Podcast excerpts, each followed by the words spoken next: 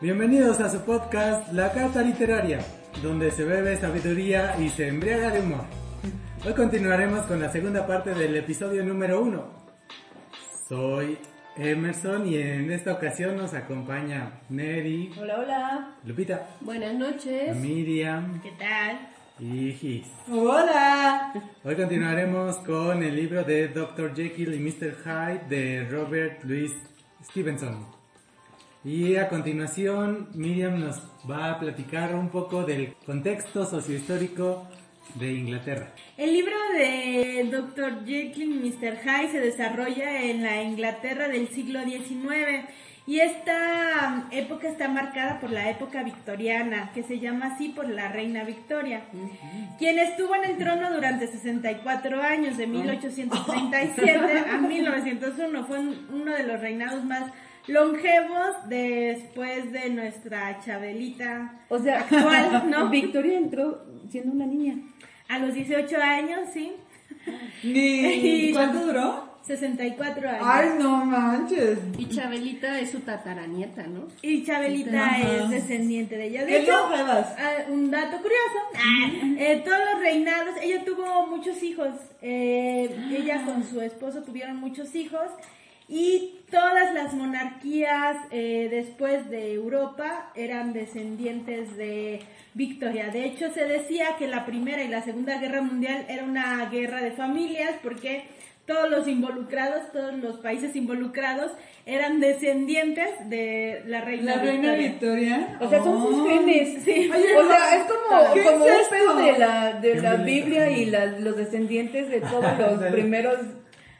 Sí, Como Abraham, el padre Abraham que tenía muchos hijos. exactamente. La reina Victoria tenía muchos hijos. Eso es algo muy incestuoso, ¿no? Y a través de sus hijos gobernó todo, toda Europa. Esa es Europa. Wow, Muy wow. Y si alguien vio The Crown, también la... No la he visto. eh. La Chabelita es prima, algo así de, de su, De su rey consorte. Ajá. Sí, es que ya toda la monarquía ah, es este, descendiente de la reina Victoria. O sea, toda la monarquía ya actual, ¿no? ¿Qué tal que hasta nosotros somos descendientes? No, de- no, no, no. Fíjate, no eres de la monarquía. Ni europea, ¿eh? Yo soy descendiente de Cuauhtémoc Soy la y Moctezuma. Tampoco lo eres. Ay, yo quería ser de la nobleza médica, pero está bien. Bueno, en este periodo Inglaterra vivió tiempos de profundos cambios. Justamente en el inicio del siglo XIX, los ingleses vivieron grandes periodos de prosperidad porque empezaba la revolución industrial, que como ya veíamos en el primer capítulo, pues también empezó a desarrollarse grandes avances tecnológicos y a constituirse a partir de estos avances tecnológicos y a partir de la construcción de diferentes espacios de trabajo, también se crearon las clases sociales, ¿no? Uh, Por un lado estaba la clase alta que estaba marcada por la cercanía con la corona y tenían títulos nobiliarios, muchos privilegios, pero no, no producían nada, ¿no? Tenían una incapacidad para producir cualquier cosa. Y por eso mismo, por su incapacidad productiva, pues también en esta época empezó su declive. La clase media había sido un pequeño grupo social hasta ese momento de comerciantes y profesionales, pero justo en esta época con la revolución industrial empezaron a fortalecerse y a través de el impulso que tenía la revolución industrial y el fortalecimiento del comercio, también se fortaleció su capital económico y asimismo a través de esto su influencia y su poder político ¿La clase media? la clase media. De tal manera que para la segunda mitad del siglo XIX, este ya era el principal grupo dominante ¿En Europa? en Europa y principalmente en Inglaterra. El nombre de, bueno, más bien, debido a que en la Edad Media los espacios donde se concentraban los comerciantes se llamaban burgos, a esta clase se lo conocía como burguesía. Ah, Hamburguesas. hamburguesía. Hamburguesa. Hamburguesía. Alguien tiene hambre. No, acaba de decir algo nuestro Huitlatón actual. Y finalmente, pues estaba la clase obrera, que también era la clase más pobre. porque a pesar de que su fuerza de trabajo fue la que impulsó el desarrollo del país y también de estos dos grupos sociales, su remuneración por el trabajo que realizaban pues era muy poco. No se concebían hasta ese momento derechos laborales, por lo que eran duramente explotados por justamente los dueños del- de las fábricas. En este contexto desigual, la reina Victoria impulsó un modo de vida que estaba perfilado bajo los estándares del puritanismo y el recato, porque ella esperaba convertir a la monarquía y a Inglaterra, por lo tanto, en el ejemplo de respetabilidad. Esto lo vamos a, nos, nos va a resonar mucho con respecto al libro, porque para ella, a través de las buenas costumbres, que tenía que ver con el buen comportamiento y los buenos modales, tenía que demostrarse justamente este asunto de la respetabilidad, ¿no?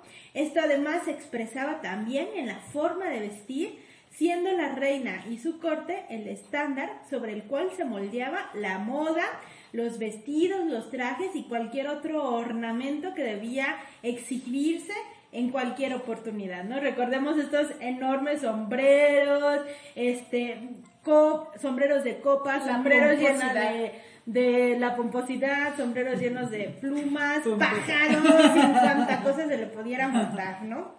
Así viene Giselle disfrazada Hoy vengo de la época época victoriana. Ajá, sí, eso sí. es correcto, sí. Sin embargo, bueno, estos estándares morales y sociales se hicieron cada vez más insostenibles. La burguesía, por sus aspiraciones a la clase alta, se sometían a estos restringidos preceptos sociales. No obstante, las actividades como la prostitución y el consumo de opio también se incrementaban, dejando claro que la doble moral era la que guiaba el comportamiento de la burguesía y de la clase aristocrática. Durante esta época, múltiples obras literarias denunciaron tanto las duras restricciones morales y de comportamiento que definían justamente cómo debían comportarse las clases sociales, así como la doble moral a la que orillaban a los habitantes de la Inglaterra victoriana. Mm, Eso suena como muy contemporáneo. Sí, sí, en nuestra realidad queretana. Muy victoriano. victoriana. Sí, sí, es con- es conservadora victoriana. Eh, impactante. muy de la doble moral y eso yo creo que también resuena un montón en esta obra, ¿no? Que vamos a, Sí, sí, que vamos a abordar, justamente como, como hay una denuncia social también sobre esto. Pero, Sí. pero además de esta, pues hay, hay muchas obras que, que hablaban sobre cómo se estaba da- dando estos procesos, tanto de estas, de este endurecimiento de los, de las normativas como la doble moral, ¿no? porque precisamente también en este tiempo se endurecen los límites de comportamiento entre los géneros, ¿no? Y cada vez el comportamiento para hombres y mujeres estuvo más definido. Sin embargo, pues para las mujeres siempre estas normas fueron muchas más, mucho más restrictivas.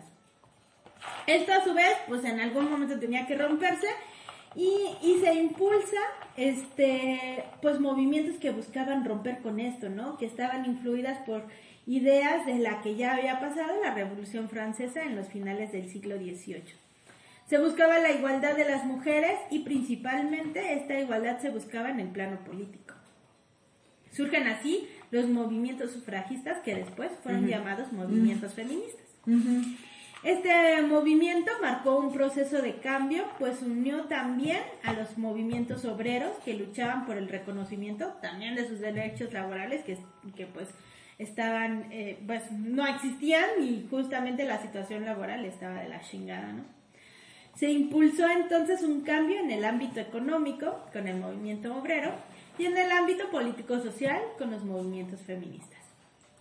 Y esto al final de cuentas, estos dos grandes impulsores del cambio, ¿no? El ámbito económico y el político-social, pues generaron un cambio que impactó a toda Inglaterra y luego a todo el mundo. Y esto, bueno, creo que, que también lo vamos a observar mucho en la obra de que vamos a, a platicar ahorita.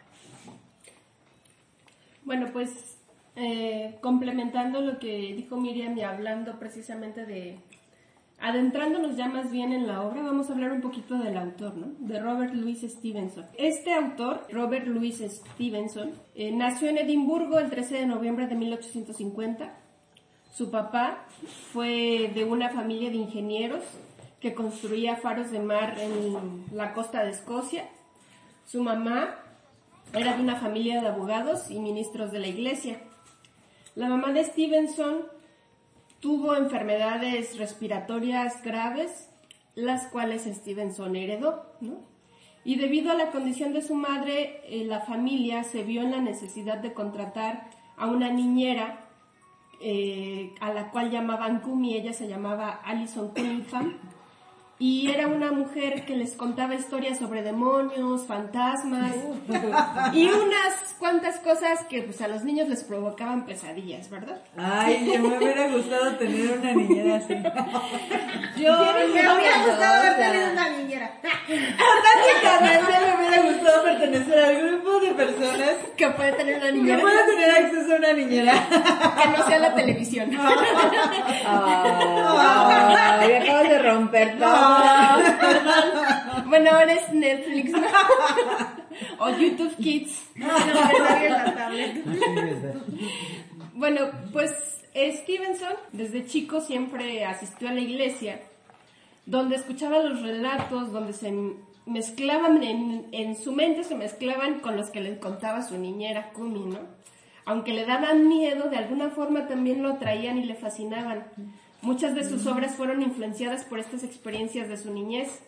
Por ejemplo, una obra, disculpen mi inglés, A Child's Garden of Verses, que se publicó en 1885 y tiene la dedicatoria para su niñera.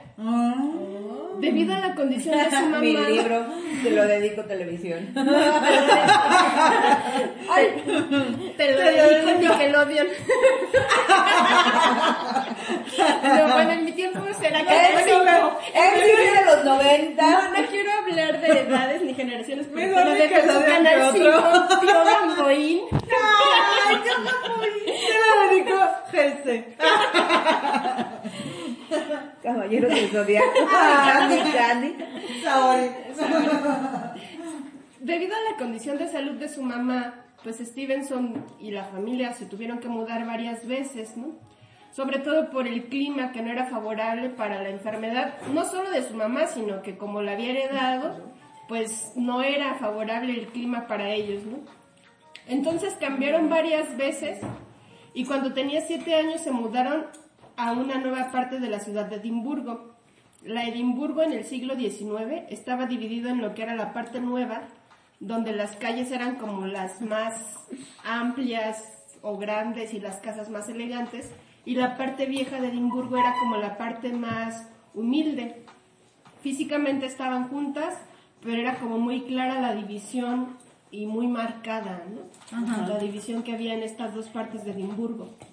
Posteriormente, en 1867, eh, Robert Louis Stevenson ingresó a estudiar ingeniería. Ay, no. Porque pues era la tradición familiar, ¿no? Su papá venía de una familia Perdón, perdón. Oye, muchos ingenieros. en el mundo, en, el mundo. en Escocia y en el mundo. Ándale. Sin embargo, sorpresa, ¿qué creen? Él no quería estudiar eso. ¿No Solo- quieres estudiar ingeniería? No. No, no quiere estudiar. Suena, Tú, hasta yo quiero estudiar ingeniería. Y pues como él no quería estudiar ingeniería, terminó dejando esa profesión y se dedicó a estudiar derecho. Pues quién no quiere estudiar derecho. Ay, no. Fabuloso. Uy. ¿Quién quiere estudiar? En lo que Todo el tampoco mundo. le fue muy bien debido a que lo Oh. que él quería hacer realmente, que creen que era Artista. Ser escritor. Ah, creo. Sí, entonces años más tarde eh, empezó con síntomas de tuberculosis. Ay, no, también. Ay, Sí, también como Kafka. Ajá. lo que le ocasionó que tuviera que viajar y en 1876 conoció a quien fuera su esposa, Oh. la mujer de la que se enamoró y pues Estúpido la hizo su Ah. la hizo su- el amor, en de la el amor es de la época victoriana, ¿no? Y pues se casaron en 1880, ¿no? Pues su enfermedad fue empeorando y ya después de varios, varias mudanzas, varios viajes buscando que, que el clima del lugar donde vivieran contribuyera a que no la pasara tan mal por su enfermedad, eh, Stevenson murió en 1894 Ah. de una hemorragia cerebral. Mm. Eh, pues como ya sabemos, ¿no? O sea, él es reconocido ahora como un novelista, cuentista, poeta y ensayista. Y e, e ingeniero. No, No, porque lo terminó. abandonó. Ah, sí, sí. Lo No, acuérdate, acuérdate que Y no. cuasi ingeniero. Cuasi ingeniero, cuasi abogado. Apenas. cuasi ingeniero, cuasi abogado, pero pues es reconocido por, por esta trayectoria en el ámbito literario. Su legado es bastante amplio, incluye crónicas de viajes, novelas de aventuras, históricas, ensayos, y se le reconoce como por ser el autor de historias fantásticas y de aventuras que se convirtieron en clásicos, como La Isla del Tesoro, eh, la novela de aventuras Secuestrado, Oye, es de, de él también es la isla del tesoro. de él es La Isla del Tesoro, Qué productivo. eh, la novela histórica La Flecha Negra, y la más popular que tiene es de la que vamos a hablar el día de hoy, que es El extraño caso del Dr. Jekyll y el señor Hyde, que está como dedicada a la cuestión de la personalidad como escindida y que puede ser, por algunos la clasifican como una novela psicológica de horror, como novela gótica, como novela de terror. Tiene Ah, muchas también es novela gótica. es novela gótica, la vamos a ver ahorita en un momento más. Pero varias de sus obras, novelas y cuentos, son muy populares hasta nuestros días. Y han sido adaptados no solo en cuestión artística literaria, porque se han hecho como cómics o historias este, Ah, como sí. tratando de dar continuidad a esto, sino que también fueron llevadas al cine y a la televisión, ¿no? sobre todo durante el siglo XX. Eh, su obra ensayística fue breve, pero sí fue como muy, muy decisiva en lo que refiere a la estructura de la novela moderna, ¿no? Ajá. Fue muy apreciada en su tiempo y siguió siéndolo después de su muerte. Y pues esta es la pequeña biografía de Robert Louis Balfour Stevenson. Vale. Balfour, así es. Qué extraño, todos nuestros segundos nombres. Sí, nuestros, nuestros segundos nombres son distintos. Nuestra personalidad, ok. Son nuestras segundas personalidades. ¿Es A eso? lo mejor, sí, sí, sí. ¿Y aquellos que nada más tienen un nombre? No lo sé, ¿Cómo? nosotros... Es que eh, Emerson, ¿tú tienes dos nombres? Yo tengo un- dos Sí. nombres, tú tienes dos nombres. Todos tenemos dos ¿Tienes nombres. dos nombres? No, yo no tengo dos nombres. No, Miriam no tiene. Estamos con la teoría de qué nombre. sucederá si tenemos dos No lo quiero Cruz, decir. Cruz de la Garza y Garza. Ah, ya. Ruiz de la García Garza. Entonces tal vez en eso ra- radica también como la... O sea, todos obra. Miriam. Pues al final podremos dedicar un momento to- de análisis. Sí es parte, sí es parte de, de un, una segunda identidad que a veces uno toma. A mí a veces me preguntan cuando al, cuando alguien me pregunta cómo te llamas y no quiero decir, digo mi segundo nombre. ¿Para qué? Cuando alguien me pregunta mi, mi nombre y yo no lo quiero decir, invento alguna especie de apellido, pero siempre con mi segundo nombre. Pero es tu nombre al final de Pero ¿por Sí, cuentas. es mi nombre y lo asocio, pero no lo asocio tanto como el primero. ¿Y no te apellidas? Como Mr. Ajá. Miriam, en eso estamos. Sí, Bueno. tirin, tin. Con este, con este pequeño spoiler vamos a pasar precisamente a la reseña de El extraño caso del Dr. Jekyll y Mr. Hyde. Antes que nada vamos a dar unos datos técnicos muy breves. El nombre del libro, el título original es Strange Case of Dr. Jekyll and Mr. Hyde. En español es conocido como El extraño caso del Dr. Jekyll y Mr. Hyde o El extraño caso del Dr. Jekyll y el señor Hyde o Jekyll y el señor Hyde. Como ya vimos, el autor es Robert Louis Stevenson. Su publicación fue en 1886, en el siglo XIX, en Londres. Miriam ya nos habló sobre el contexto de la época. Y pues el libro consta de 10 capítulos, son alrededor de 70 páginas. La versión que nosotros leímos es la digital. Son 71 páginas que incluyen una página con información del autor y unas cuantas páginas, tres, con recomendaciones de lectura. Como les comentaba, el género Según Wikipedia, es una novela corta, novela policíaca, novela gótica, novela de sensación. Y también es catalogada por algunas este, otras fuentes, como el sótano la librería, patrocínanos, Pedrecines. como ficción y horror. Y pues, terror, ¿no? Ah, sí, sí, la, sí es de, No, sí es de terror. Y suspenso, terror. ¿no? Suspenso. Suspenso. Ba- Básicamente es suspenso. Es que sí da un poquito de terror. A mí sí me dio miedo al no. principio. Bueno, vamos a dejar eso para el final. Sí. Vamos a hablarles ahora un poco. Al final me pueden contar qué les qué sintieron cuando la leyeron, ¿no? Pues después de estos datos técnicos hablemos de qué va la obra, de qué trata este libro. De manera muy general y sin spoilers, la historia se desarrolla en Londres en la época victoriana, y victoriana, perdón, con cuatro personajes principales. Todos son hombres maduros, por ahí de sus cincuentas. Tres de ellos son profesionales, dos de ellos son médicos, que es Henry Jekyll, aquí uno de los nombres que dan título a la obra. Somos nosotros. Ah. Yo no soy médica. Ah, la verdad. Y estamos en nuestros 50. Somos hombres. Me confundí. De tiempo, espacio y lugar. Adiós. Adiós, doctor Who. y sexo. Y, también es médico. Otro de los personajes principales es un notario o un abogado, esto depende de la traducción. La versión que nosotros tenemos, que es la digital, se trata de un notario, que se llama Gabriel John Utterson. Ellos son de clase media alta, clase media alta y tienen una relación profesional, pero también una relación de amistad. El cuarto personaje es Edward Hyde, que resulta ser un tanto misterioso, no se sabe mucho de él. No pertenece al círculo social de los otros tres, pero sí tiene una relación con uno de ellos. ¿Con quién será? Hagan sus apuestas. Mm, Yo sí sé con quién. ¿sí? Ah, Así es, como el título lo advierte, Mr. Hyde o el señor Hyde tiene un vínculo con el Dr. Jekyll y esta relación es todo un misterio, resulta muy sospechosa y es la trama principal de este libro.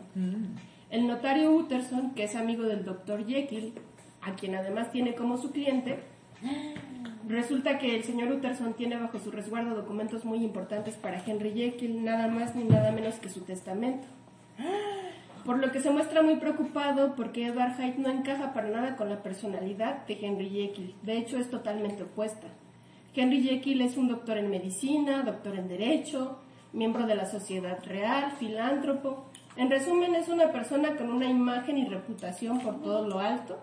Bien, es como un Tony Stark de la época. No sé si se acuerdan que en alguna película del universo Marvel, no recuerdo cuál, el Capitán América le pregunta a Tony Stark que quién es él sin su armadura de Iron Man, ¿no? Y él le dice que es nada más genio, millonario, playboy y filántropo. nada, ay, nada, pobremente. Ay, pobremente. Oye, pero para tener un doctorado en medicina y en este, abogacía, o sea, sí. Por eso es el Ah, Tony Stark de la que época. Sí. O sea, O era muy victoriano eso, o era muy inteligente. O muy ¿no? o sea, a él, nada más le falta lo de playboy porque rico, filántropo y geniecillo sí lo Pues era. qué tal que hasta era Playboy también.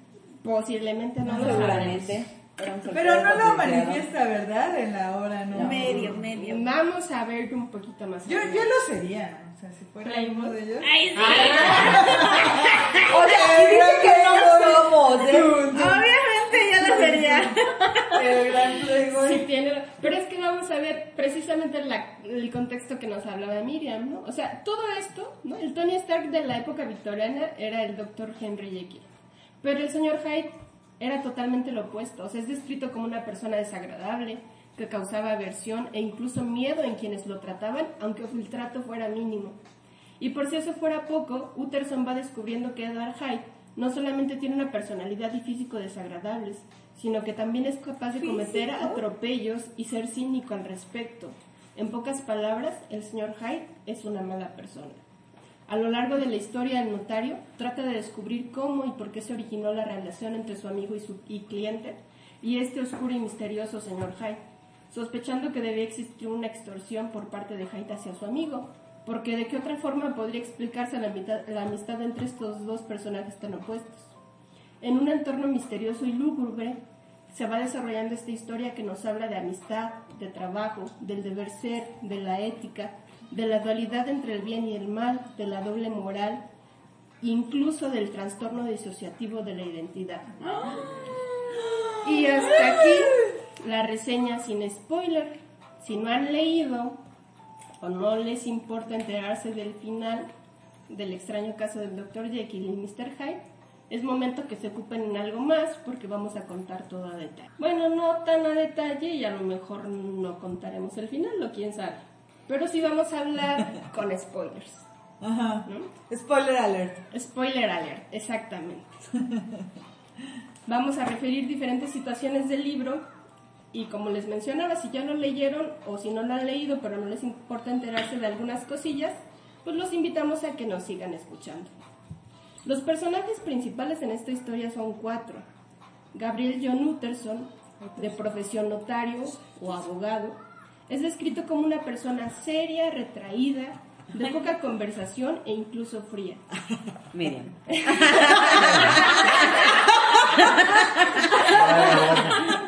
Miriam. Excuse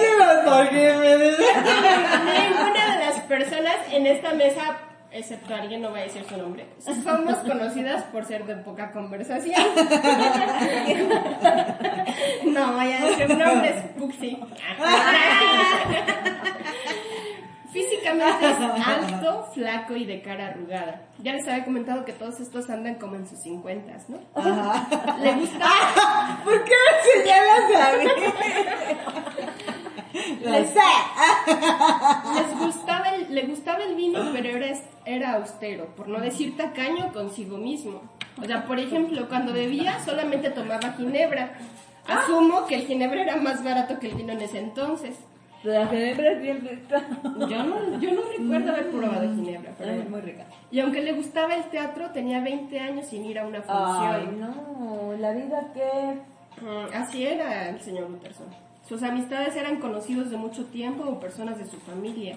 No era la persona más sociable ni el más buscado para pedirle consejo, debido a que era sabido su opinión sobre las personas que andaban, entre comillas, fuera del camino recto. A ver, pero ¿qué era el señor Utterson? ¿Qué era? Es uno de los personajes principales. abogado? Es abogado o notario, dependiendo de Yo, la yo traducción. buscaría su opinión. O sea, O sea, Pero él era, él era muy crítico con el comportamiento de la gente. ah, sí, En esta se, época se ve que era muy conservador. acuérdate de la doble moral Ajá. de la época. Entonces Sí. él, cualquier cosita que se salía de la norma. Qué miedo pedirle un consejo. Exacto. Salías regañado, ¿no? Yo creo que ahorita va a haber una jiribilla que las va a hacer cambiar un poquito de opinión.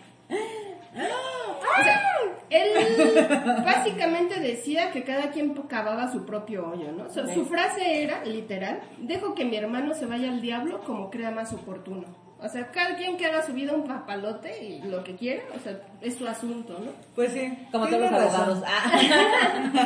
No, porque la mayoría como que buscan jalarte como cliente. ¿no? Bueno, en realidad, nunca he tenido... Ah, sí. Bueno, no. Cambio Este, eh, ajá, sí. Es que sí conocí a un abogado, pero no quiero hablar sobre el tema. No, te va a escuchar, amiga. ¿no? Espero que no. No tengo muy buena opinión sobre ese abogado. Con todo y esto, Utterson era una persona tolerante, amable, tranquila, discreta, que ante situaciones extremas se dedicaba más a ayudar que a juzgar. Órale, qué raro. Por otra parte, el doctor Henry Jekyll, otro de los personajes principales, era doctor en medicina, doctor en derecho, miembro de la sociedad real. Físicamente es descrito como un hombre alto, guapo, con rostro cordial, con rasgos finos y proporcionados. Órale. Proyectaba una gran in- mesa. proyectaba una gran inteligencia y una bondad de ánimo, lo que sea que eso signifique Bondad de ánimo. pero también algo de malicia. Con esto de bondad de ánimo no estoy segura si el autor se refiere a que proyectaba ser buena persona, a que tenía buena vibra o que era alguien como el ánimo. ¿no? ¡Ay, no! Ánimo, no sé. Sí. En sus propias palabras del personaje y modestia aparte, el doctor Jekyll dice ser heredero de una gran fortuna y dotado de excelentes cualidades. inclinado por naturaleza a la laboriosidad, ambicioso sobre todo por conseguir la estima de los mejores, de los más sabios entre mis semejantes. Pero así como resalta sus cualidades, señala un defecto. El peor de sus defectos, según él, era que tenía una impaciente vivacidad o inquieta alegría. Esto lo veía como un defecto porque chocaba con su deseo de mostrar públicamente una personalidad seria. Tal vez esa bondad de ánimo en realidad era un escape de la inquieta alegría reprimida. Vez. puritana. O sea, Ay, puritanismo. Tal ¿Por qué, vez. por qué reprimirse hasta la pinche alegría? No, Ajá, no puede puritanismo a Es que no era cualquier alegría, amiga, era una inquieta alegría. O sea, Güey, ahí no, no cabíamos. ¡ay! no cabíamos. No puedo tener tanta alegría. Lo que puede salir en tu segundo nombre. ¿Eh? Ah, Ajá, lo que puede la, salir la tu- inquieta alegría de tu segundo nombre, Ajá. no la alegría eh, socialmente aceptada Si de tu hablamos de los arquetipos. Ah, Hacemos a Carl Jung. perdón. Ya. No me gusta John. Seguimos. Otro de, otro de los personajes es Hastilanion. Él era médico de profesión, físicamente descrito como un hombre de baja estatura, gordo, con un mechón de canas de cara rosácea, pero de aspecto juvenil y saludable. Todos los personajes son en palabras del doctor Jekyll, el, Jekyll. el doctor, el Lanyon era una buena persona, pedante e ignorante, presuntuoso, pero buenísima persona. Era Sandro, era O sea, Sandro. pero era pedante. O sea, E ¿Ustedes ignorante. de, de algún amigo que es pedante? Tú. Ah, Yo nunca he usado la palabra pedante con un amigo, nunca. Pero creo que ¿Pedante qué más? Yo, yo digo que... que Ignorante. No, ignorante no. Pero buenísima ¿Dirías eso de mí, chamaca? No, yo nunca he dicho de ninguna, de ninguna amistad mía, ni he dicho ni considero pedante ni ignorante a ninguna de mis amistades. ¿no? O sea, pero Gracias, amiga. era buenísima persona. Gracias, amiga. Necesito a alguien. Te presento a alguien. Eh, bueno, aquí es como que claro que estos tenían un choquecillo, pero lo vamos a ver más adelante. Y también estamos hablando de, de personas que pertenecen a una clase social. Eran de la clase social Ah, media. Aristócrata, ¿no? Eran burgueses. Eran burgueses porque Burgueses. tenían Eran hamburguesas. Eran hamburgueses. Eran hamburguesas Porque O sea, tenían una profesión. tenían- una profesión. Fueran la, hasta dos profesiones. Hasta de día dos. Hasta día dos. Y si no fueran eran- de la clase alta, no tendrían ninguna profesión. Ni de la clase baja tampoco. Eran clase media alta. alta, ¿no? Ajá, media alta. No, solo había media en ese momento y eran burgueses. Perdón. No, es que por ahí leí, Wikipedia, que como con cierta cantidad de acres, o no sé cuál es la medida que utilizan, se consideraban como la middle, como la media media, ¿no? Ah, pero O sea, depende no también el media contexto alta. en el que... Pero o sea, de la bueno, época victoriana. No, pero en el país. Ah, en digo, zona en la época geográfica. victoriana los que tenían como más de mil acres Pero en Europa, ¿no? de la clase bla bla bla. Pero en Los Europa. que tenían, ajá, Y dependiendo qué país, ¿no? Sí, o sí, sea, sí, ellos. eh, sí, sí. ellos, Los ingleses. los británicos generalmente. Ah, ya, ya, ya. British. British. September. Harry Potter. Twitter. Suena xenófobos. Perdón. El último personaje principal es nada más ni nada menos que Edward Hyde. Este hombre es descrito como alguien de baja estatura, pálido, mal encarado. ¿Quién? Edward Hyde. Ese ya. Ah. De sonrisa repugnante, de voz ronca, comportamiento pusilánime y arrogante. Generaba aversión y repugnancia, pero también miedo, y quienes le conocían coincidían en que daba una sensación de deformidad, sin poder señalar qué, porque no tenía ninguna malformación evidente. Como ya les había mencionado, Utterson, Jekyll y Lanyon eran amigos, viejos conocidos de la escuela, del colegio y de la universidad. Jekyll y Lanyon eran colegas, ambos doctores en medicina, y Utterson, además de tener amistad, tenía como su cliente a Jekyll. La trama del libro comienza a desarrollarse a partir de una charla entre Utterson y su amigo y pariente Richard Enfield, en la que este último le cuenta al notario una historia sobre una ocasión en la que regresaba a su casa de madrugada y presenció el choque entre un hombre y una niña de unos 8 o 10 años. Eso me dio mucho miedo. Enfield vio todo desde el principio. El hombre venía a un paso constante y con la cabeza hacia abajo y la niña corriendo. Ay, es una niña que se cae. No, Pero que la. No, pero él atacó. La aplastaba, la aplastó.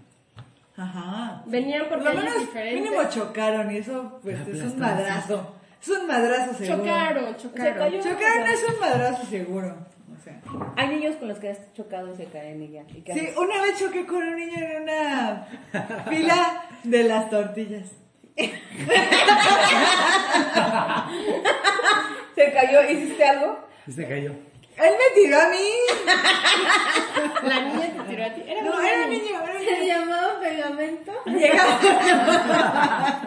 No, llegamos los dos casi al mismo tiempo a la fila de las tortillas, pero nos vimos así de lejos y dijimos, sé que vas a pedir muchas tortillas.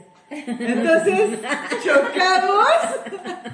Es neta. No, es este, chocamos y ya. Y yo y ya. ¿Y qué? Y me caí. ¿Qué te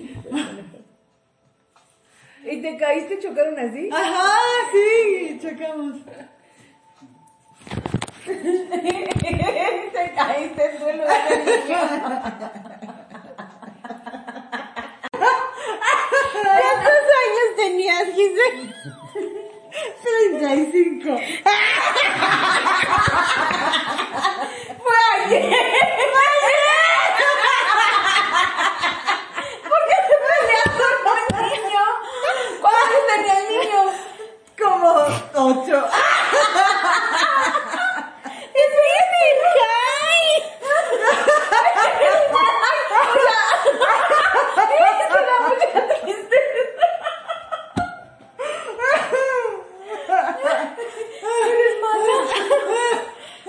Pobre niño, él quería ir por sus tortillas. Es que nos dimos los dos así. Y mocos que nos, nos pusimos a correr.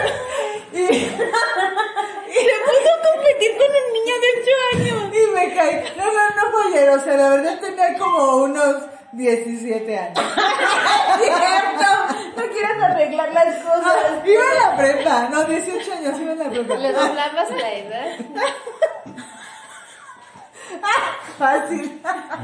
Fue ayer, ya lo dijiste, no vamos a superarlo nunca. Y llegamos a las 12.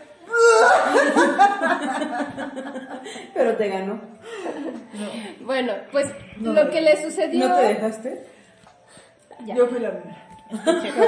Escuchen la ra- narración. Lo que es l- la situación que presenció el primo y, y amigo de Utterson fue el choque de esta persona, que era un hombre. Lo narra como que venía en un paso constante y como viendo hacia abajo. Y la niña venía corriendo. Ambos venían por calles diferentes, pero en algún punto estas calles se encontraban en la esquina. Y por el ritmo en el que venían ambos, terminaron encontrándose, pero en un choque que dejó a la niña en el suelo. Giselle. el caso de Gis, que dejó al niño en el suelo. En las tortillas. En las tortillas. Hasta aquí parece una historia, no sé si común, pero resulta lógico que tuvieran el encontronazo dadas las condiciones descritas. Lo que no resulta lógico ni común es que el hombre pasó sobre la niña, literalmente la pisoteó y planeaba seguir su camino, pero Enfield intervino y lo detuvo. La familia de la niña llegó, también llegó un médico al que la revisó, o sea, se armó ahí como que el mitote, ¿no? Resultó que la niña estaba ilesa, pero obviamente estaba asustada y seguramente también adolorida. Enfield, el médico y los familiares de la niña estaban enojados e indignados, mientras que el hombrecillo ese estaba totalmente indiferente, lo cual causó el enojo de las personas que presenciaron esto y de la familia de la niña. Tenían ganas de golpearlo, pero se contuvieron. En su lugar le advirtieron que se encargarían de que todo Londres se enterara de este suceso y así perdería amistades y reputación si es que las tenía. Y esto como que sí le preocupó, pero aún así no mostraba arrepentimiento. Al final terminaron llegando a un acuerdo económico y para conseguir el dinero que acordaron, entró por la puerta trasera de una propiedad cercana y salió de ahí con monedas y con un cheque que iba firmado por nada más ni nada menos que por el mismísimo doctor Henry Jekyll. ¡Qué sorpresa! Pues dada la buena reputación, como les contaba, ¿no? Todos los títulos nobiliarios que tenía el doctor Henry Jekyll y el mal comportamiento que había mostrado este hombre, sospecharon que el cheque fuera falso, pero resultó que no, era auténtico. ¿Y quién creen que era este hombre cínico? Pues era Edward Hyde. Mr. Hyde. Ajá. Era Mr. Hyde. Esta no era la primera vez que Utterson, el notario, escuchaba este nombre, pero sí era la primera vez que tenía la descripción de cómo era esta persona y le preocupó tener tan lamentable referencia sobre este personaje. La preocupación de Utterson por la relación entre Hyde y su amigo y cliente, el Dr. Jekyll, surgió cuando el Dr. Jekyll le dio su testamento en custodia y en él dictaba que en caso de que él, Jekyll, muriera, desapareciera o estuviera ausente por más de tres meses, todos sus bienes pasarían a Edward Hyde. Desde entonces, Utterson no solamente estaba preocupado por saber quién era esa persona a la que su amigo hereda- heredaría todo, sino que también se sentía ofendido, ¿no? Tanto como notario como amigo, porque como lo decíamos en la descripción, eh, Utterson era como una persona que le gustaba ir como de acuerdo a lo que dictaba la sociedad, ¿no? O sea, como que cualquier cosa que no se saliera de lo que se consideraba racional y normal, Era escandaloso. era escandaloso y entonces esto lo ofendía porque se salía de las normas sociales profesionales y también de las que se entablaban a nivel personal como, como la amistad. Pero ahora que tenía estas referencias de Edward Hyde, se sentía incluso más ofendido y mucho más preocupado, ¿no? Se le hacía una locura que su amigo estuviera relacionado con una persona como Edward Hyde y pensó que esto no podía ser más que una extorsión. Es que, o sea, eso es, es bastante comprensible. Si tú tienes una amiga, amigo, que de repente pues tiene mucha relación con otra persona y le deja hasta sus bienes, es alguien que es una persona Es tu, nueva en sus vidas es tu amistad de, de- toda la vida. por lo menos de la mitad de tu vida Ajá. adulta Ajá. y además le vas a heredar todo, pero tus amistades más cercanas no saben de él o de ella. ¿no? Sí, está Entonces, sí, sí sospecha uno, ¿no? claro. ¿Qué está pasando? Sí, pues a partir de esta anécdota, Utterson intentó investigar quién era Hyde y fue así que acudió a Hastilanion, que era el otro doctor y amigo de, de Jekyll y de Utterson. Ah. con la esperanza de que él supiera quién era Edward Hyde. Sin embargo, y a pesar de que Lanyon reconoció e incluso bromeó sobre el hecho de que ellos eran los amigos más viejos de Jekyll, no conocía ni había escuchado nada sobre Hyde. Lanyon incluso le contó que tenía tiempo sin ver a Jekyll, que se distanciaron por desacuerdos profesionales, que le parecía que Jekyll había perdido la razón, así que por el amor a los viejos tiempos decidió no verlo. Y Utterson no quiso indagar más al respecto, ¿no? Para él se trataba de una discusión por cuestiones profesionales, médicas, y prefería no meterse en ese asunto. Sin embargo, la preocupación de Utterson por la relación entre Jekyll y Hyde era tal que en sus sueños recreaba la historia de una persona chocando con una niña y pasando sobre ella sin importarle lastimarla.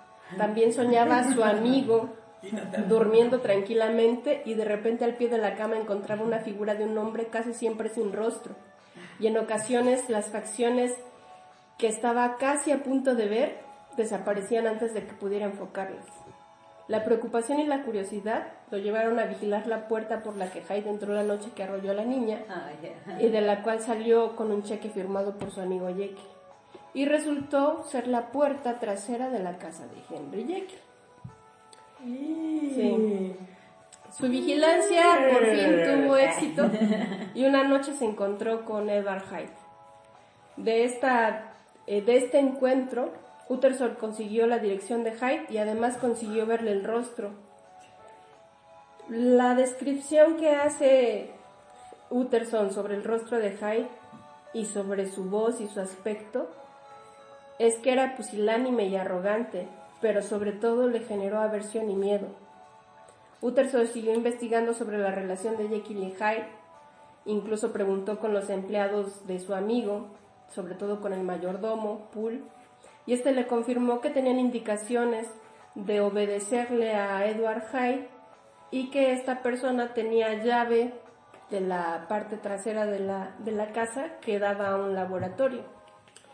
Con todo esto, lo único que hizo Utterson fue reafirmar la idea de la extorsión. Pensaba que Hyde lo, lo tenía amenazado con dar a conocer algún secreto, pero también estaba preocupado que se supiera heredero de Jekyll y que por eso pudiera hacerle daño a su amigo para poder acceder a la herencia.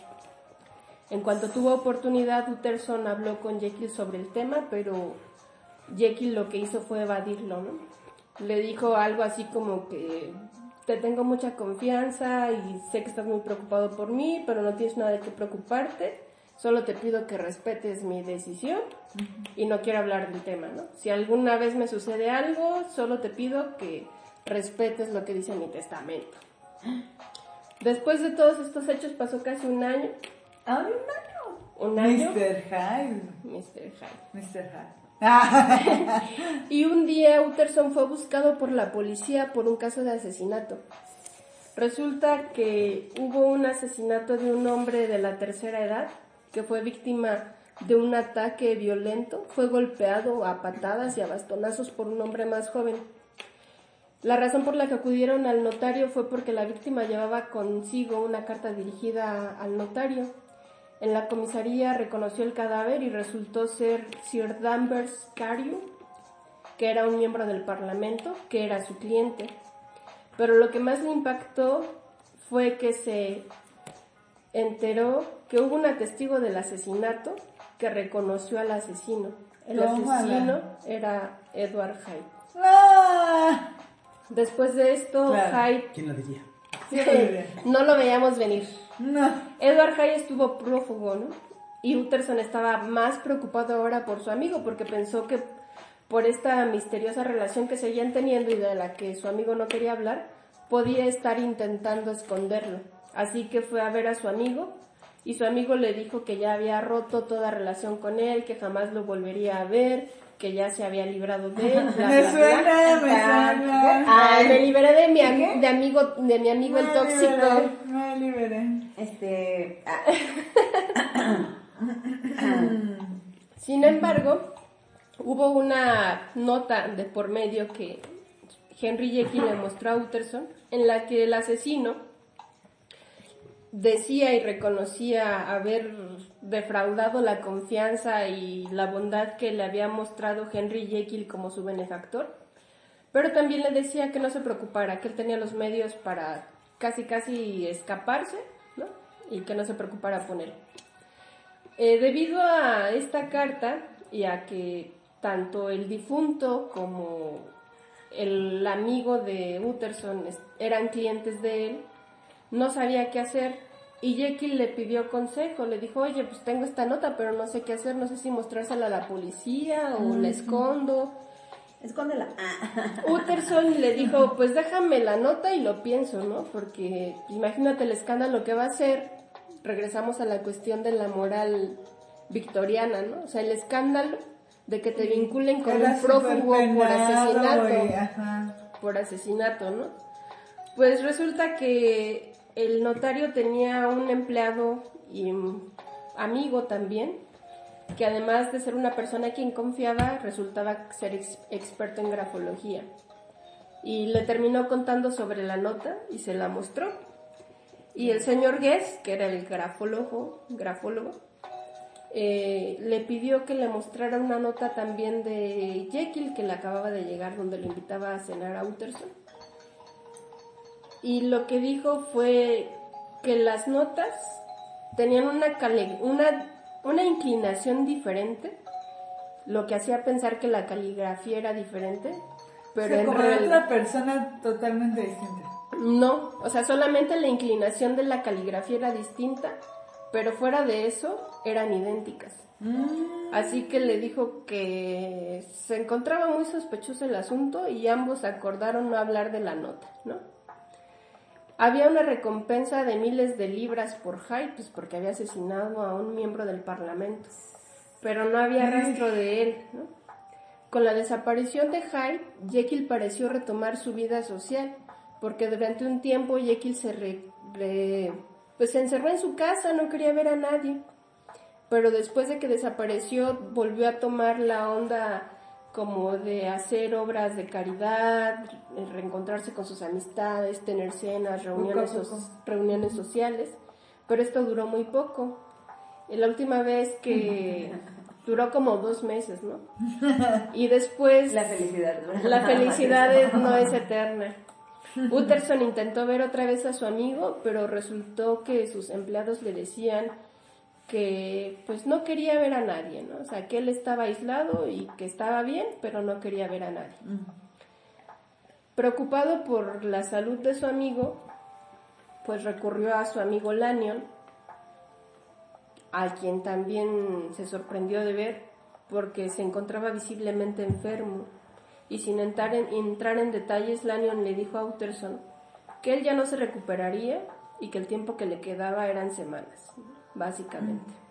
Pero que había tenido una vida agradable y que causarle había causado y que vivir le había causado placer.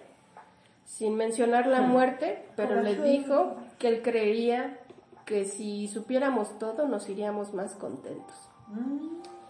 Utterson le contó que también Jekyll estaba enfermo, pero esto no solo no pareció importarle, sino que además afirmó que él no quería volver a saber nada de Jekyll, es más que para él Henry Jekyll estaba muerto. Utterson recurrió al discurso de la amistad que tenían. Le dijo a Lanyon que ya eran muy viejos y que difícilmente podrían hacer nuevos amigos. Pero eso no cambió la postura de Lanyon. De hecho, Suena saber como muy Game of Thrones. muy, muy- muy Game of Thrones. De hecho, el saber que Jekyll estaba aislado y sin recibir a nadie no pareció sorprenderlo. ¿A quién? A Lanyon, a su amigo Lanyon. Lannion Lannister. Lanyon Lannister. Pero ahora lo que sucedía para el pobre notario, así como es que es el personaje que carga todo, ¿no? Ahora el notario no solo estaba preocupado por Jekyll, también estaba preocupado por su amigo Lanyon. Y pues ahora estaba más preocupado porque no sabía qué había pasado entre ellos dos. Sabía que siempre habían tenido El chisme, diferencias. el chisme. Siempre habían tenido diferencias profesionales, pero ahora decir, pues para mí está muerto, como que ya rebasaba. Era demasiado. Sí, o sea, ya rebasaba, ¿no? Así que pues decidió escribirle a Jekyll directamente y decirle que estaba preocupado por él. Jekyll le respondió casi inmediatamente y le dijo que estaba bien, que no se preocupara por él, pero que respetara su decisión de la vida que ahora quería llevar, ¿no? O sea, estar recluido en su casa y no ver a nadie. Poco tiempo después de que Utterson visitó a su amigo Hasty Lanyon, este cayó en cama y murió al poco tiempo.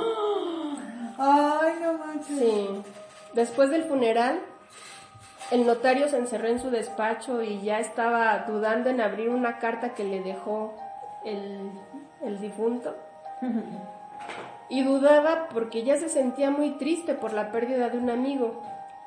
Y estaba temiendo, así, de verdad, temía profundamente que si abría la carta podía perder a otro amigo, porque sospechaba que esa carta lo que contaba era por qué terminó la amistad entre Hasty Lanyon y Henry Jekyll.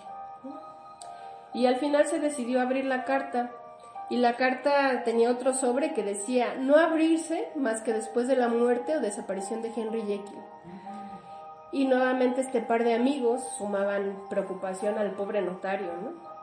Lo que más le consternaba era que se mencionara otra vez la palabra desaparición, como en el testamento de Jekyll. Utterson, que era muy fiel a sus principios y valores, en este caso tenía lealtad hacia su amigo recién fallecido y pues por la ética profesional, decidió no abrir el sobre a pesar de que tenía muchas ganas de saber qué estaba pasando. El.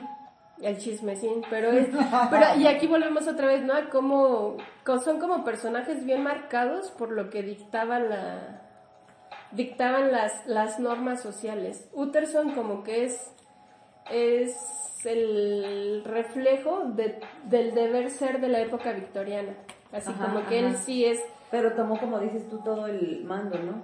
Sí, y sobre él cayó todo el peso. ¿no? Un día llegó el que era el mayordomo de su amigo Henry Jekyll, llegó como muy abrumado buscándolo y le decía que necesitaba su ayuda porque creía que habían asesinado a Jekyll y habían usurpado su lugar. Resulta que durante mucho tiempo Jekyll se encerró en su laboratorio y se negó a abrirle a nadie, solamente se comunicaba con sus empleados a través de recados y lo único que les pedía era un, un medicamento, ¿no?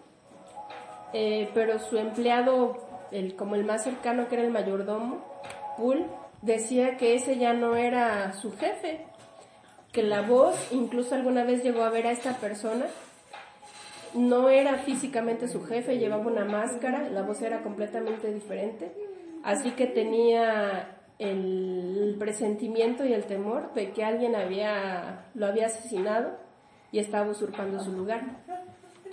Eh, en una discusión entre que si, si era cierto esto o no, eh, tanto Utterson, el notario, como el empleado, el mayordomo, decidieron eh, pues abrir el laboratorio y resulta que a quien encontraron no era a Henry Jekyll.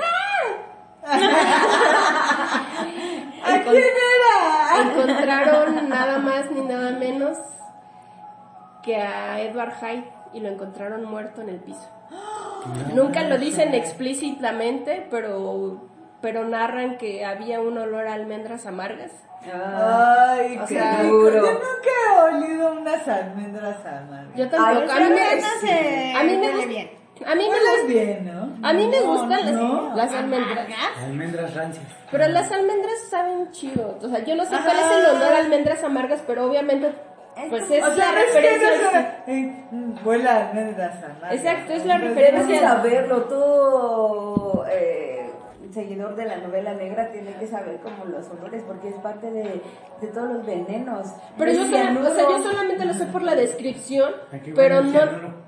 Almendras amargas. Ah, no manches. Sí. ¿En serio? O sea, nunca lo dicen, solo dicen que ve un olor a almendras amargas. Eso huele a cianuro. Y esa es la referencia a que era el cianuro. O sea, si lo huelo voy a morir. Ah. ¿Sabían Y no te voy a poder contar. No, la- no ¿A te qué van a poder las contar. si se comen 47 semillas de manzana, pueden morir Ajá, por la concentración ¿Lo de viste en? Breaking Bad? Ah, Por eso todo, todo el pedo de la mitología de la manzana. De la manzana No, y nunca de- lo dicen explícitamente, pero dicen Oye, que ¿qué, cuando qué fruto tan mitológico. la manzana, ah, Blancanieves y la manzana. Ajá. Adán y Eh, Eva, Adán y Eva. O sea. Breaking Bad. ah. ah, Pues, pues nunca, lo dicen ex- explícitamente, pero dicen que ese era el olor que salía de, del laboratorio cuando entraron, ¿no? O sea, y en el piso Ah. encontraron a Edward Hyde con ese olor a almendras amargas, lo cual resulta como una, eh, una escena como muy contrastante, ¿no? Porque dicen que estaba todo como si hubieran entrado a la habitación más tranquila de Londres. Incluso hasta la mesita de té preparada, la chimenea prendida, la tetera en el fuego Qué bonito. pero el cuerpo de esta persona ahí tirado. Y Utterson tenía la esperanza de que su amigo Henry Jekyll hubiera escapado. Pero en esta escena encontró también, ya saben, ¿no? El medio de comunicación. Antes de, en la época victoriana, el WhatsApp era, este, eran las cartas. Encontró un- una, una carta, un sobre con una carta que en realidad tenía varias cosas adentro y una de ellas era una nota en la que decía que primero leyera la carta que le dejó su amigo Lanyon y otra era un testamento que había cambiado. Ahora el heredero de toda la fortuna y patrimonio de, de Henry Jekyll era el notario Utterson. Ah, de algo. Y cuando leyó la carta de su amigo Lanyon, de lo que se dio cuenta fue que la cuestión de la, de la disputa y lo que terminó con la amistad fue que Lanyon se dio cuenta de cómo Henry Jekyll había estado experimentando con transformaciones en su propia persona y lo que le tocó ver a, a Hasty Lanyon que incluso le costó la vida, o sea, fue tal el shock que, que vivió porque él le tocó ver la transformación de su amigo. O sea, él vio a, a una persona completamente desconocida que jamás había visto.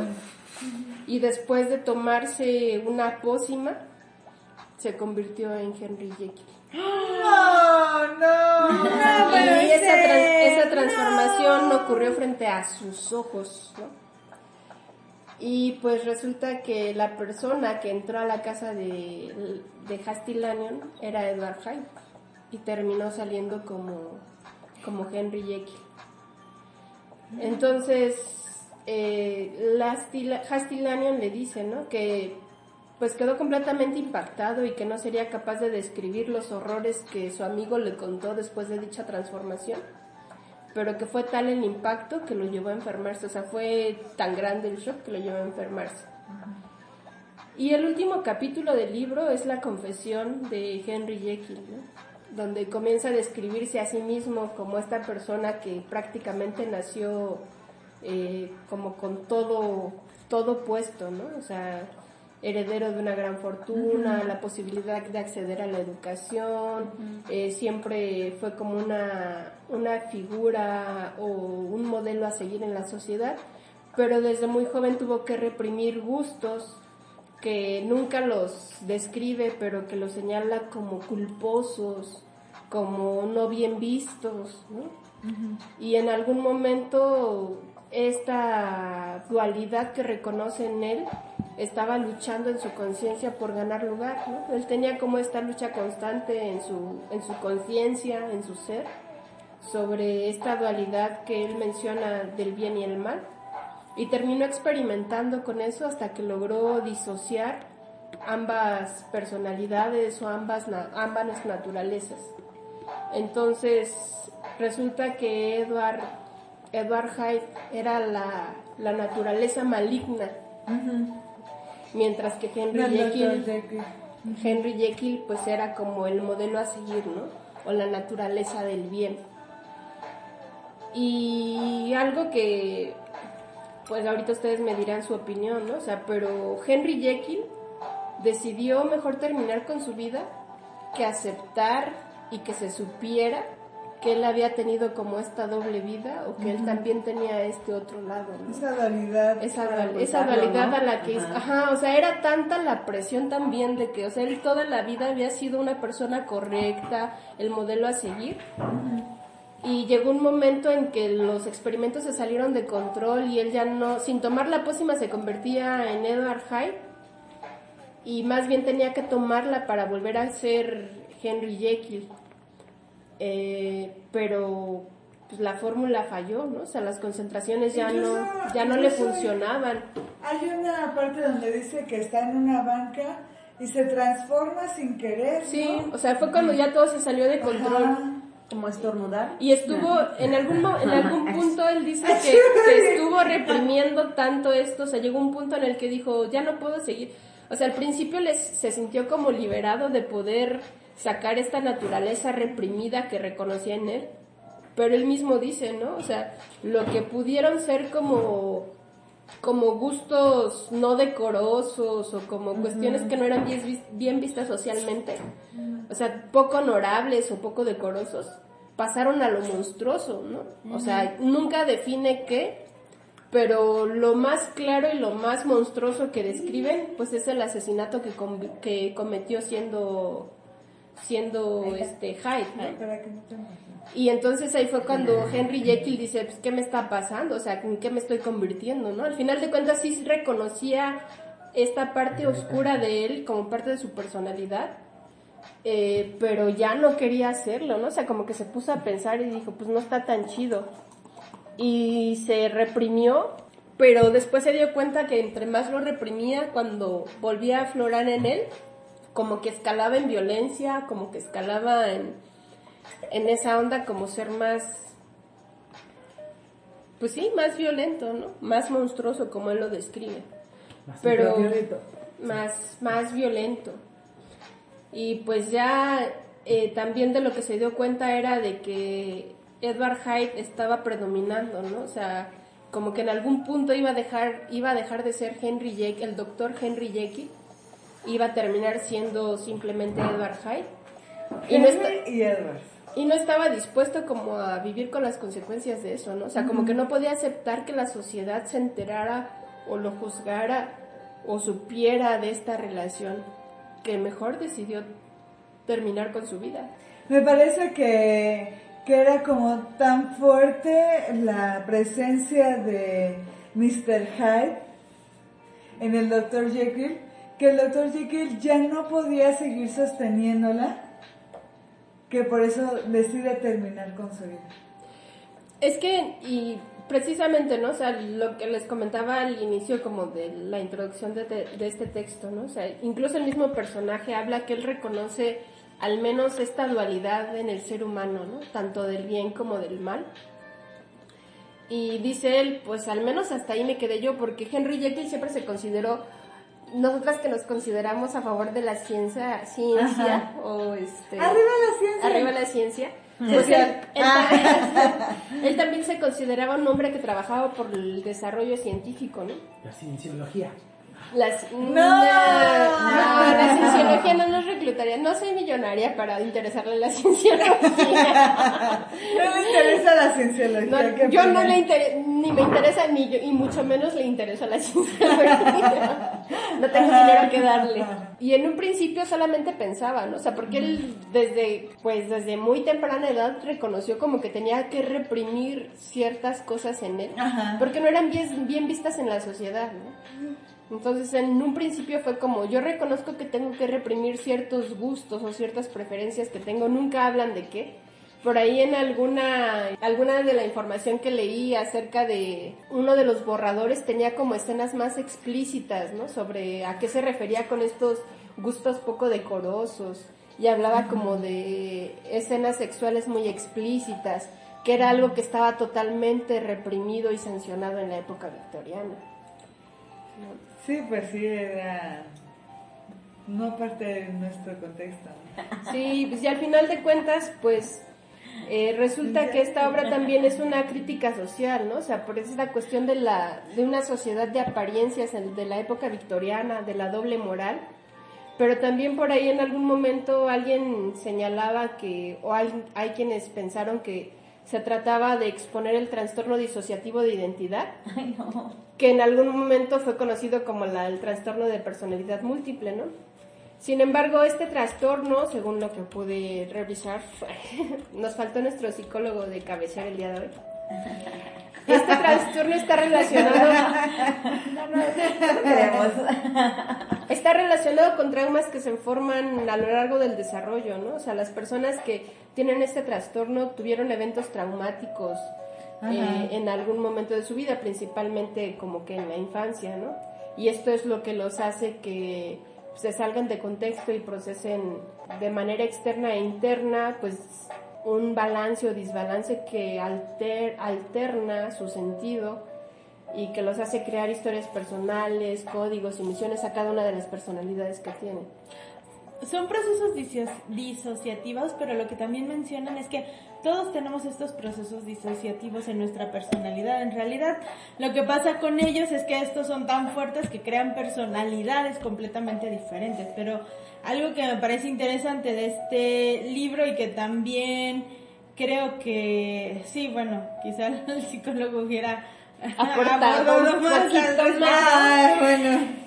Pero Gracias. justamente nos, nos permite como observar claramente cómo tenemos estos procesos disociativos también, ¿no? O sea, eh, independientemente si tenemos un trastorno, en realidad es parte de, nuestro, de nuestra personalidad estos momentos en los que generamos, pues no exactamente otra identidad, pero sí Otra identidad. Eh, otra identidad. Ah, no. Pero sí, otra idea. Pero sí otros modos de, de, incluso de comportarnos, ¿no? O sea, eh, Los arquetipos. Es que yo creo... Argentina. Sí, sí, sí, sí, me- pero no por nada, Es justo que en ese tiempo mucho es cuando, como decía Emer, surge la este Sigmund Freud y su teoría del psicoanálisis, ¿no? Sí, o sea, claro. precisamente como hay diferentes momentos en nuestra vida que nos van marcando y van generando pues esto, o sea, como cambios en nuestra personalidad que nos van llevando a diferentes momentos, ¿no? Este, que en el caso de Mr. Jake, ah, no, el doctor Jake, Jackie. Este, ¿Qué pedo? Ah. este, en, en tu caso, pues, tienen como, ¿qué?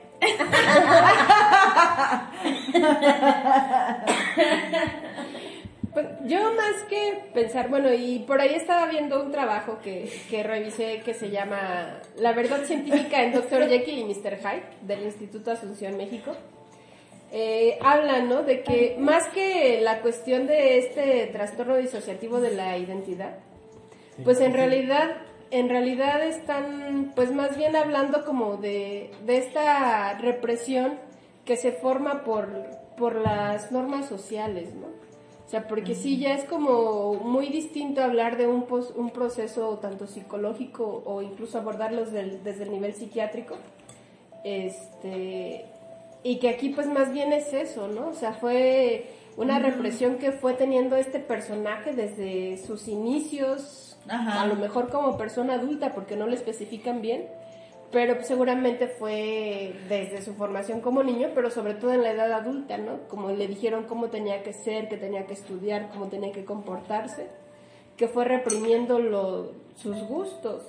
Y llegó un punto en el que ya no aguantó y fue una bomba que explotó y le salió esta persona tan que parecía tan opuesta, pero en realidad eran todos sus deseos, rep- deseos reprimidos. Pues a- al final creo que es la, la- es la parte en la que, bueno, desde mi punto de vista creo que se dejó vencer como por eh, el lado más oscuro, ¿no? Que tenemos Sí. todos, ¿no? El lado oscuro de la fuerza. O sea, es que... Fue muy fuerte ese lado oscuro.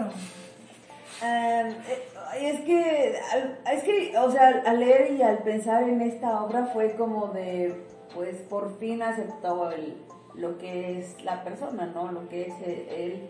Y creo que todo fue como para justificar, o más bien, el ser una buena persona, un buen ciudadano, un buen este, amigo, y eso fue como em, más bien marcado por todo el estereotipo de todo lo que tienes que ser como el deber ser El deber ser. antes de lo que él, él realmente quería hacer, que era ser la otra personalidad Pues más malvada, ¿no? De aventar a una niña y decir, me vale.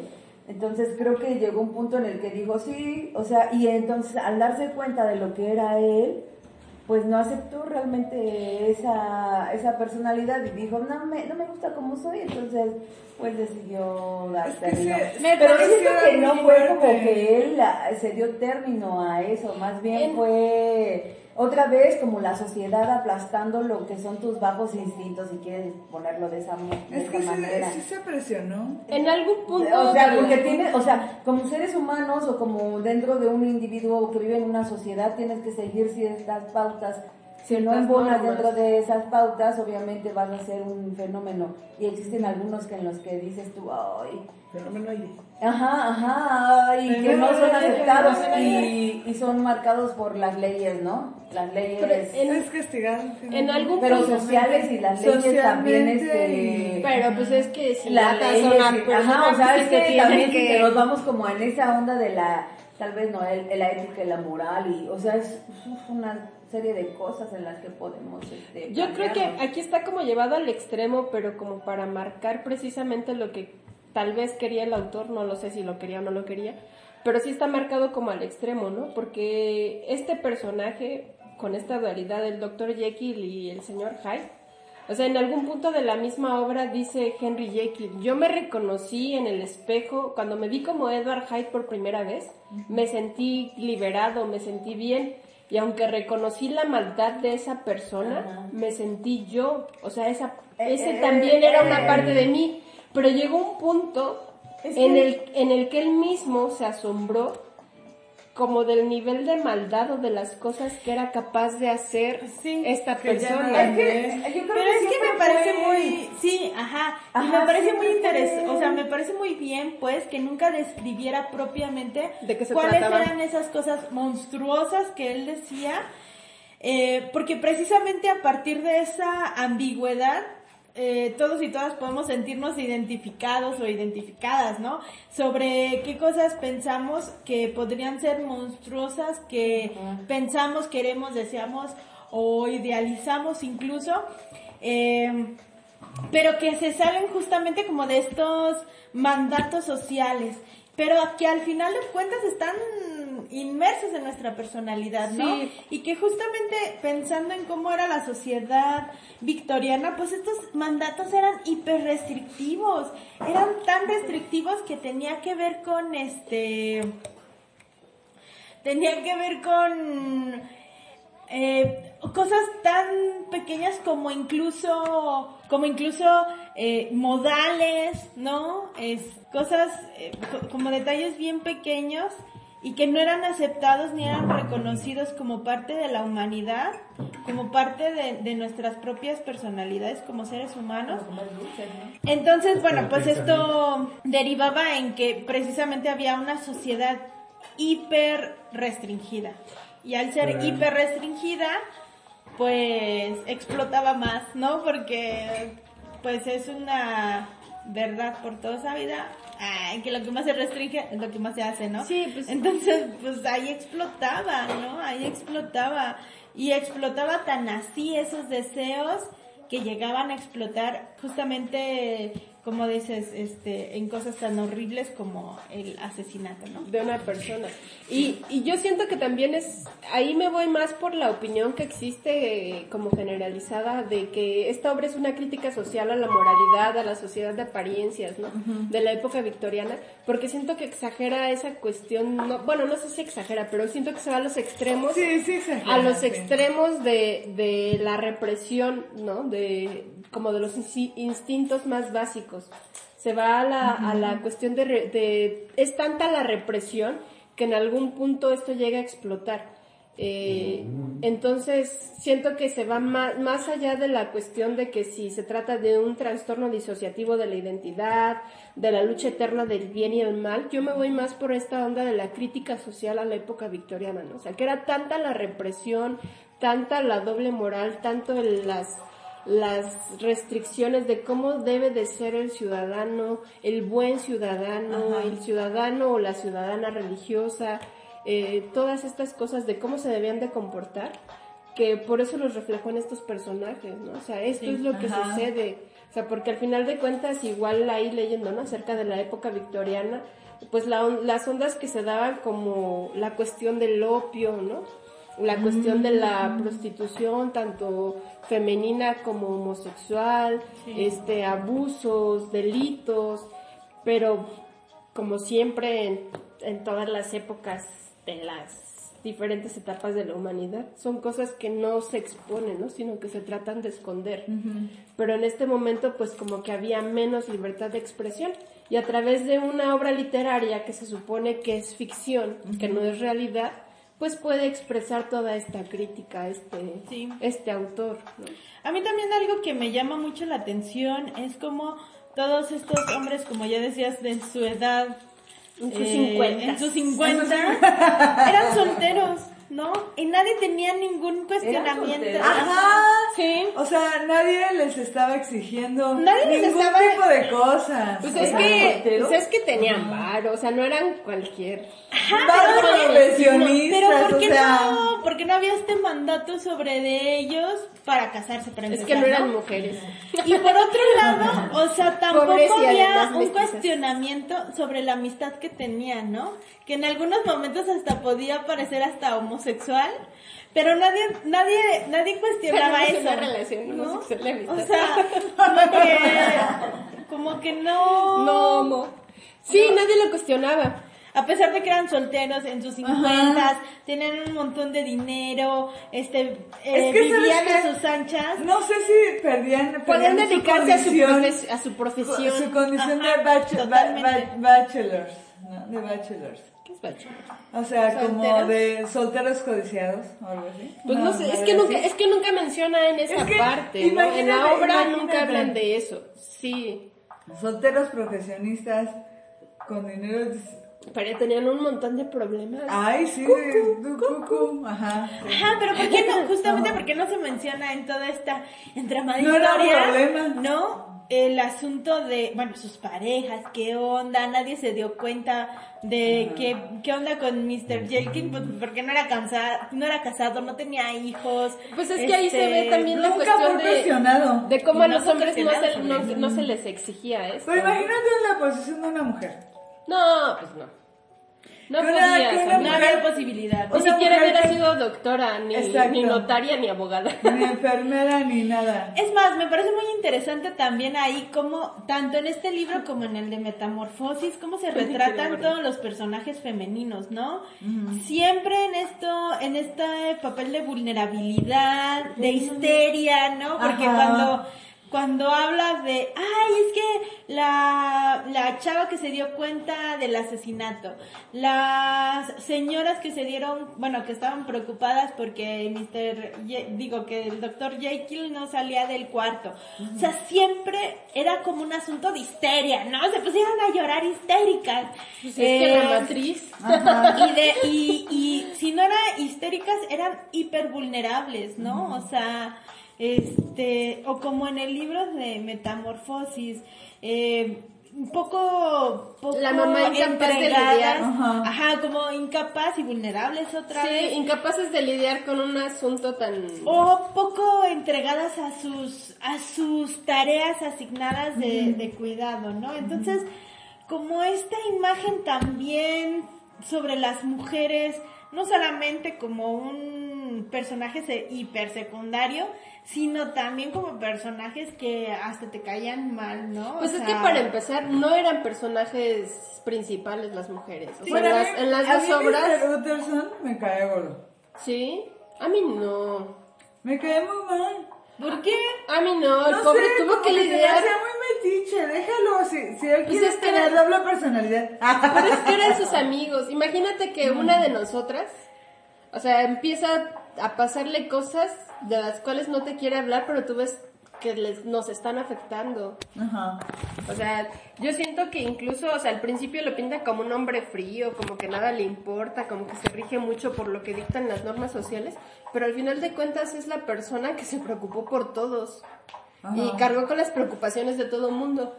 Y, ahorita más, a- gordo. a una- ahorita más allá de que las mujeres ni siquiera figuraban en un rol principal, o sea, él, él resultó ser la persona más empática de, de toda esta historia. Para mí. Mm, no lo sé. O sea, bajo sus términos, sí, ¿no? Sí, Porque era en pues esos es que tenemos que considerar todo el, todo el contexto que hablamos, ¿no? Ajá. Ajá, el contexto vi- Y, y a mí, victoriano. por ejemplo, algo que sí me llega a chocar mucho, dices, ok, Doctor Jekyll, toma tu boleto y fórmate en la fila, ¿no? No eres el único que está pasando por un mal momento, porque él todo el tiempo tan, trata de, com- de justificar, este, no, pues es que yo se, tuve que reprimir esto, no, pues es que yo sentía esto, pero lo tuve que reprimir. Pues no creo que fuera el único que lo tuvo que reprimir. Pero ¿por qué todos los demás tenían que asumir las consecuencias de los momentos en los que él decidía dejar salir esos instintos básicos?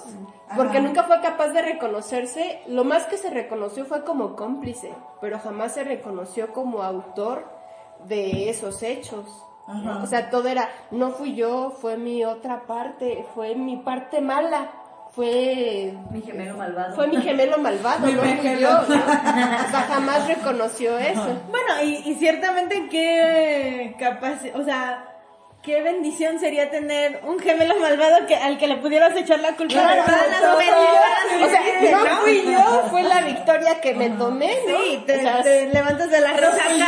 y quieres pensar que fue la pinche gemela malvada, No ¿no? recuerdo, no o sea, pasó. no, o sea, no fui yo, yo también condenaría lo que hizo esa persona, ¿no? Pero no fui yo, Está fue mi lado, mal- fue mi naturaleza malvada, ¿no? Ajá.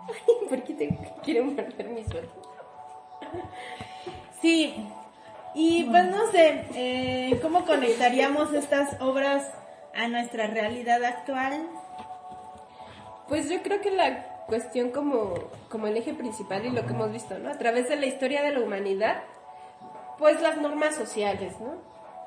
La cuestión de lo que lo, nos marca la sociedad va determinando el, el camino y el rumbo que no solo tomamos como individuos, sino como colectivo, ¿no? Como sociedad tomamos. Pues eh, es que si se fijan, eh, de las dos obras, el contexto en el que vivían ambos autores era como... Al final sí fue muy influenciado por sus obras, pero los dos hablan acerca de como del... eh, de lo que no se puede ser, ¿no? Del deber ser y de lo que no se puede ser. Ajá, entonces uno quería como la libertad de todo esto y bueno, los dos querían como ser libres y libres dentro de su personalidad, dentro de, de su ser y los dos crearon dos eh, alter egos. Los dos fueron, eh, eh, o sea, Ajá. ajá, los dos era esto, no fue, Monstruosos, dos Ajá. alter egos monstruosos. y, ajá, y una transformación y al final es una metamorfosis de ambos. Y antes de que existiera lo kafkiano ya estaba lo... Lo lo, kafkiano. lo seidiano, no sé cómo se le puede decir, ¿no? También Jay Kiliano. Jekylliano, no sé. Pues esta cuestión de la...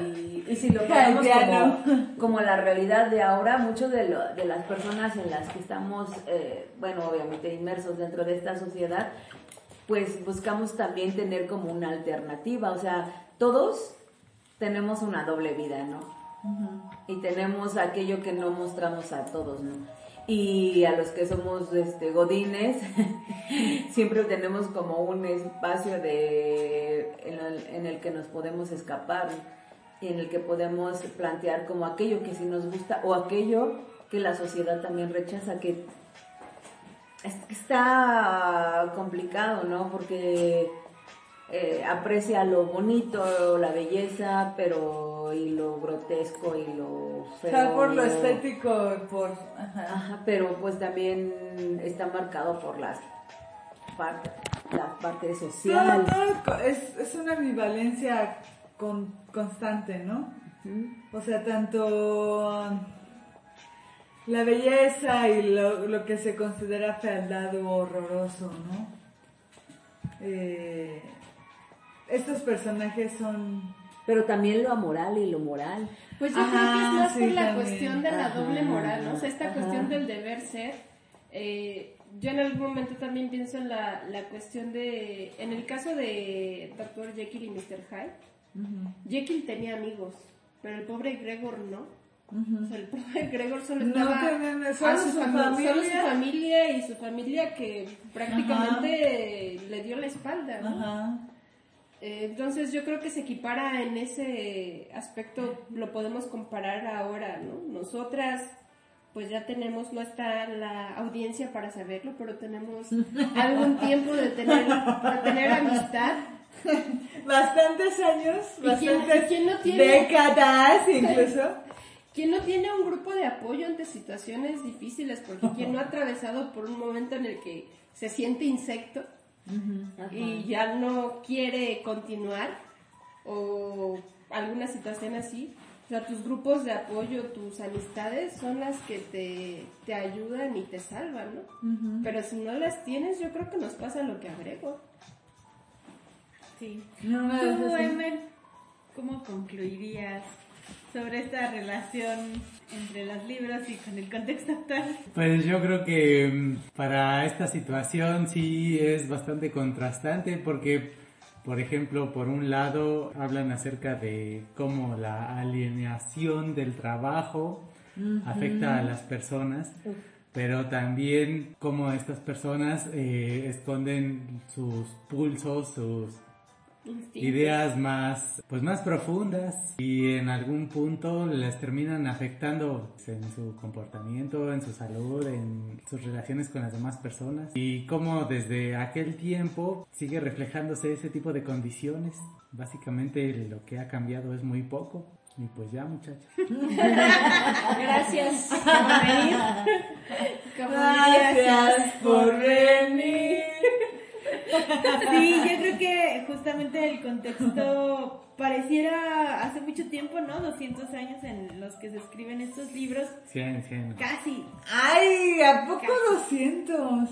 Más, bueno, un poco menos de 200 años. Bueno, Casi. ¿a en las que se escriben más de 100? Ah, Y sin embargo nos sentimos identificados, nos Ajá. podríamos seguir sintiendo identificadas sí, con sí. ambas transformaciones, como decían este ya, ¿no? Mm, ¿Qué significa? Bueno, que en nuestro contexto, a pesar de que pareciera que ha cambiado un montón, pues no ha cambiado tanto, ¿no? Hay una precarización todavía del empleo, de las condiciones de vida, hay mandatos sociales que nos obligan a hacer y comportarnos de, de- determinadas maneras y no demostrar otras partes del ser humano, ¿no? Que nos, que nos, que nos complementan o que nos conforman como personas, ¿no? Y que pues por no, por no ser mal vistas, este, en la sociedad, pues no queremos este ponerlos sobre la mesa, ¿no? Me parece que también incluso la vida de ambos autores nos deja como también estas enseñanzas de cómo eh, sus propias experiencias que están reflejadas algunas en estos en estos libros pero casi todas reflejadas en sus obras sobre cómo viven en este sentimiento de atrapados no de atrapados en una dinámica de atrapados en una sociedad de atrapados en En una relación laboral en su propia persona. Entonces este sentimiento de atrapado Y no existe, o sea, cómo todavía nos, nos atraviesa, o sea, cómo nos sentimos este, todavía atrapados y que, o sea, yo pienso a, a la hora de escuchar como diferentes experiencias, es que no es una condición propia de nuestra edad, sino más bien del momento en el que estamos viviendo, porque de todas las edades, jóvenes, niños o niñas, este, Jóvenes adultos. jóvenes adultos, jóvenes un poco más adultos como nosotras, ¿no? Más adultos. este, adultos mayores un poco más adulto. se sienten atrapados, atrapados por estos sistemas que mm, no nos permiten desarrollarnos en felicidad, ¿no? O sea, de ser verdaderamente felices, ser con, con esta capacidad que tenemos los seres humanos de poder desarrollarnos en los ámbitos eh, en los que querramos, tanto en el arte como en el trabajo, como este, no, No. sé, en Desarrollo la- personal. en la construcción teórica o lo que sea, ¿no? Cada uno de estas de estos aspectos de la vida ahora está construido por ciertos lineamientos que aunque tú te estés dedicando a eso, Ajá. te sientes atrapado, ¿no? O sea, que te dediques a lo teórico, aunque te dediques al arte, aunque te dediques a un trabajo formal, ¿no? O sea, tu hobby tiene que O ser sea- el mejor, ¿no? Como lo que dicen, ¿no? Ajá. O sea, la parte en la que me divierto y me siento yo, tengo que ser el mejor en eso. O sea, Y ya- además, si quieres es una- participar una- es un o vivir de eso, no. te tienes que ceñir a ciertos lineamientos y constriñamientos que le quitan absoluta diversión, ¿no? Entonces, Ajá. no, no, no, no puedes sentirte absolutamente libre. Ajá. Pues eh, Tienes que ser el mejor en porque En teoría se han ganado ¿no? libertades y derechos reconocidos Sí. como individuos y como sociedad, pero al final de cuentas seguimos atados a los lineamientos sociales, ¿no? Sí, está. Sí, y esos mandatos sociales, pues pensar cómo no han cambiado tanto, ¿no? Y, y, y también pensar cómo podríamos transformarlos, yo creo, ¿no? Cómo podemos empezar a moverlos, a mandarlos a la chingada, porque pues si no nos hacen felices Es que a nadie. Ya han O estado sea- ahí mucho tiempo y hay que sacarlos de... Sí, sí, ya, ya, ya basta, ¿no? Vamos a hacerlo ya. Ya basta de Ya, todo eso. Ya, güey, sí. Es que al, al final de cuentas se vuelve como un círculo vicioso, ¿no? Porque más allá, o sea, este como, a veces vemos como este ente ajeno, o sea, lo sabemos como cercano a la sociedad, pero a la vez es como que no lo reconocemos. Siempre es la que está marcando qué es lo que nos hace felices, ¿no? Eh, hace poco estaba escuchando una de las canciones de, de Zoe, de su nuevo disco, ¿no? En la que en unas habla, ¿no? O sea, pues en Instagram la vida es perfecta, tú solamente dale like, ¿no? O sea, pero en re- o sea, no tenemos por qué tener una vida perfecta o no la perfección no debe de ser lo mismo para todos. Pero al Bueno, final además de cuentas, una cosa, pero real- realmente se está viviendo otra. en ¿no? teoría, en, en la época actual, pues la gran mayoría de personas que tienen redes sociales vive feliz porque es la parte que, que pues todo el mundo quiere mostrar. Nadie, nadie quiere mostrar lo miserables que podemos llegar a ser, Tus ¿no? O sea, todo el mundo, todo sí. mundo quiere mostrar la felicidad. Pero es Pero- poesía. pero al la final- lo, pero- lo miserable es poesía. Lo miserable es poesía tal vez para nosotros, pero, Pero- lo que la sociedad nos dice es que debemos de ser felices y aspirar a la felicidad, cuando pues la felicidad es algo personal, o sea, no es algo que se deba de, no necesariamente, hay cosas que sí se construyen socialmente, pero la felicidad pues debe ser un objetivo a lo mejor personal o con, tus perso- o con las personas más cercanas y llegadas a ti. Sí, y precisamente, o sea, justo lo que hacen estos dos autores, tanto Kafka como Stevenson, es justamente abrazar a través de su miseria, de su tristeza, Ajá, de su depresión y Y decepción. generaron- la miseria es poesía, generaron arte, ¿no? Ajá. O sea, generaron obras que Sí. hasta una hora seguimos todavía Hablando de ellas. analizando, este, y nos Pues ya son clásicos, ¿no? Son clásicos. se convirtieron en Entonces, clásicos. bueno, Y, a- y sí. atemporales. Sí, O pensar sea, cómo reivindicar la, la tristeza, la depresión, la soledad. Pues que al final de cuentas son ¿no? parte de, de lo que somos como individuos y como humanos. Y pues bueno, con esto damos por terminada nuestros capítulos. Muchas gracias por habernos escuchado a todos y esperamos que esta plática les haya sido de utilidad. Nos estamos viendo en el próximo episodio de este su podcast, La Cata Literaria. Adiós.